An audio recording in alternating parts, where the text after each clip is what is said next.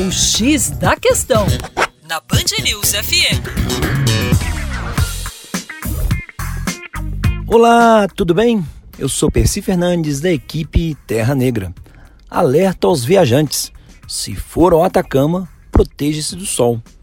Espremido entre os Andes e o Pacífico, no norte do Chile, o deserto do Atacama se prolonga por quase mil quilômetros em direção ao sul. É a região do planeta com níveis mais elevados de radiação ultravioleta. Segundo estudo coordenado pelo físico Raul Cordeiro, da Universidade de Santiago, quase 9% da energia emitida pelo Sol chega à Terra como a radiação UV, invisível aos olhos humanos.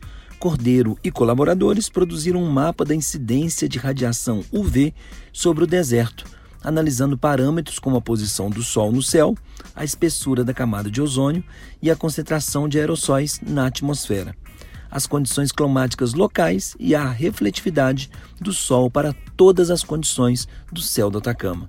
No verão do hemisfério sul, os valores de radiação UV em certas regiões do deserto atingiram mais que o dobro dos níveis considerados seguros pela Organização Mundial de Saúde. A radiação UV abrange três faixas de energia: A, B e C.